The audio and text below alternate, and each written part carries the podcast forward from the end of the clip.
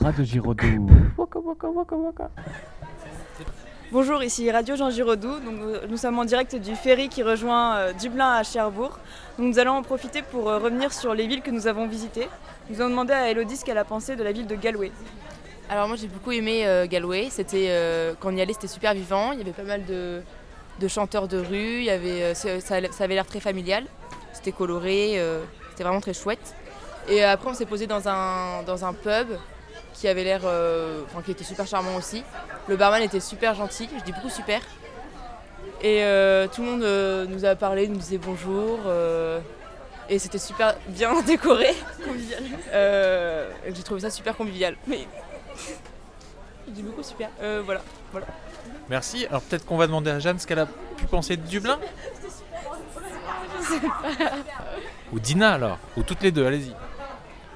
Ben, Dublin, c'est une ville euh, pas trop euh, grande comme. euh, ça change de Paris, il n'y a pas de, de hauts immeubles. Enfin, c'est pas compressé euh, comme les grandes villes qu'on connaît. C'est assez.